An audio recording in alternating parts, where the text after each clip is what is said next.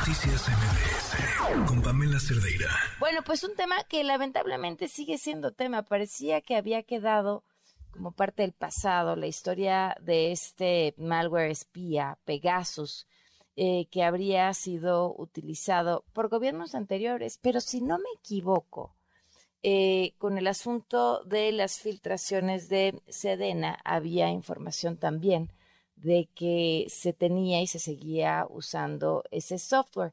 Y bueno, hoy nos acompaña Luisa Cantú, quien publicó el día de hoy una columna muy interesante, no solamente sobre el uso en estos días de ese software, sino contra quiénes. ¿Cómo estás, Luisa? Muy buenas noches. Hola, Pamela, muy buenas noches. Muchas gracias por la invitación a tu programa. Contenta de estar por acá. No, gracias a ti por acompañarnos. Está muy interesante esto que publicas porque eh, daría eh, la idea de que, bueno, a ver, planteas y quiero abrir por ahí las preguntas que haces al final.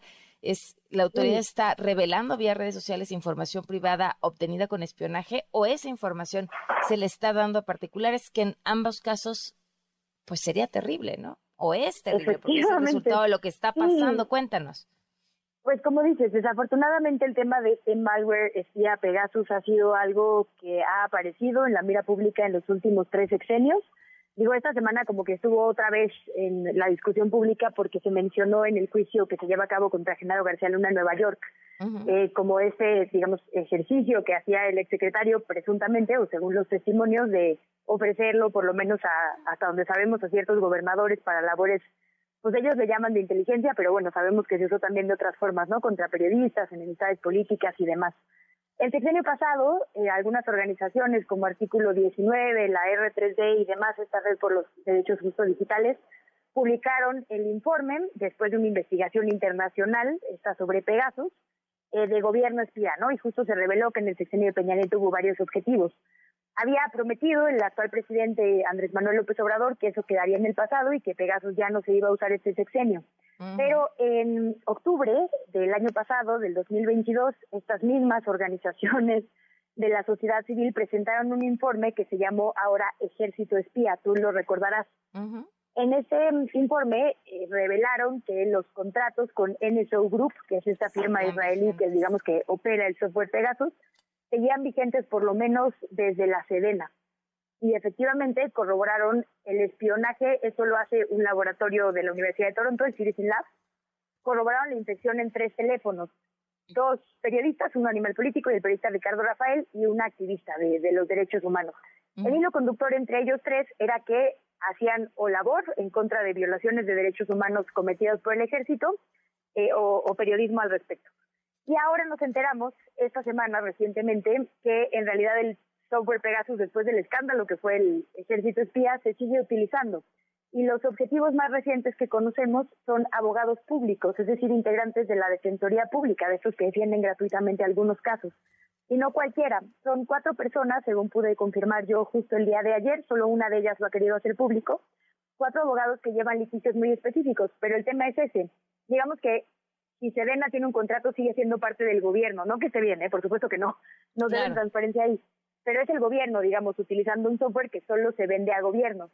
El tema de esto es que los litigios son contraparticulares y, y muy particularmente es un litigio de mucha trascendencia nacional porque es el caso Wallace. Entonces, digamos que la parte contraria a la señora Isabel Miranda de Wallace son estos defensores, sabemos porque así lo hizo público él, de el secretario técnico de combate a la tortura de la Defensoría Pública, Salvador Leiva, publicó el documento en el que se confirma que él fue espiado el año pasado, en 2021.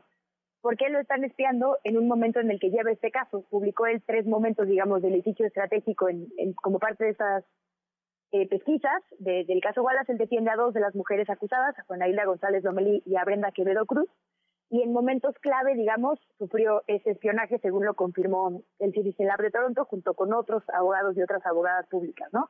Entonces la pregunta es, ¿quién les espió con este software y por qué? ¿Por órdenes de quién? Esa información de sus llamadas telefónicas fue revelada, se la mandaron a sus colegas vía correo electrónico y se publicaron algunas conversaciones, de hecho una con Ricardo Rafael, porque él también se ha involucrado mucho en este caso, en redes sociales. Entonces ahí como que cobra, digamos, otra capa de relevancia y de sospechosismo el tema de Pegasus, porque ya no solo es el ejército, o si es el ejército, ¿por qué le convendría tener información de estos casos de particulares y cómo es que llegaron a redes sociales privadas, ¿no? Entonces, el, el tema no está concluido, desgraciadamente.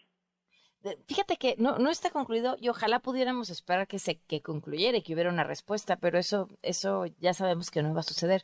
Y pensaba mientras te escuchaba sin, sin querer eh, quitarle ningún eh, tinte de sospecha al ejército, porque pareciera que las pruebas sobran y evidentemente este hilo de personas que investigan violaciones a derechos humanos por el ejército, pues lo pondría como el primer sospechoso punto, ¿no?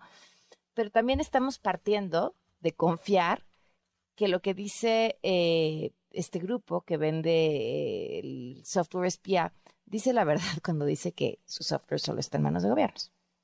Claro, no, NSO Group se ha negado, digamos, a transparentar la lista de clientes.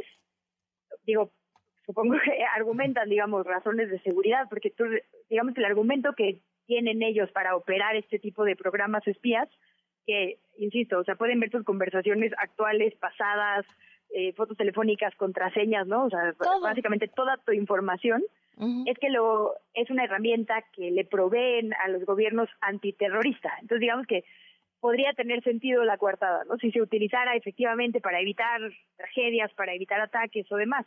El tema es que no solo en México, en el mundo entero se ha probado el uso en diferentes países justo para eh, objetivos políticos, objetivos sociales, un montón de activistas. Y México desgraciadamente, y lo sabemos gracias a estas investigaciones del, Consorcio Internacional, es uno de los países que más objetivos tiene, o sea, donde más se ha utilizado Pegasus, y pues reiteradamente en todas las administraciones y contra perfiles de todo tipo. El tema en este caso particular es que además pues son litigios, entonces también que nos dice eso, digamos, de un juicio o de un caso, si una de las partes podría tener acceso, digamos, a la información del contrario, ¿no? Como que eh, involucra más de un poder en este caso y pues el Poder Judicial tendría que estar tomando cartas en el asunto. Cuando eh, renunció la semana pasada Salvador Leiva, en su carta de renuncia a la Corte y a la eh, nueva titular de la Defensoría Pública, les dijo que había entregado toda esta documentación, digamos, el certificado de Citizen Lab de que estaba siendo espiado, porque evidentemente compromete el caso completo, el juicio. Por supuesto. Y hasta ahora no ha habido pronunciamiento, ¿no? Del otro lado. Pues hay que estar atentas. Luisa, como siempre, muchísimas gracias y lean. Todo mío, qué gusto estar por acá. Un abrazo a ti y a tu audiencia. Noticias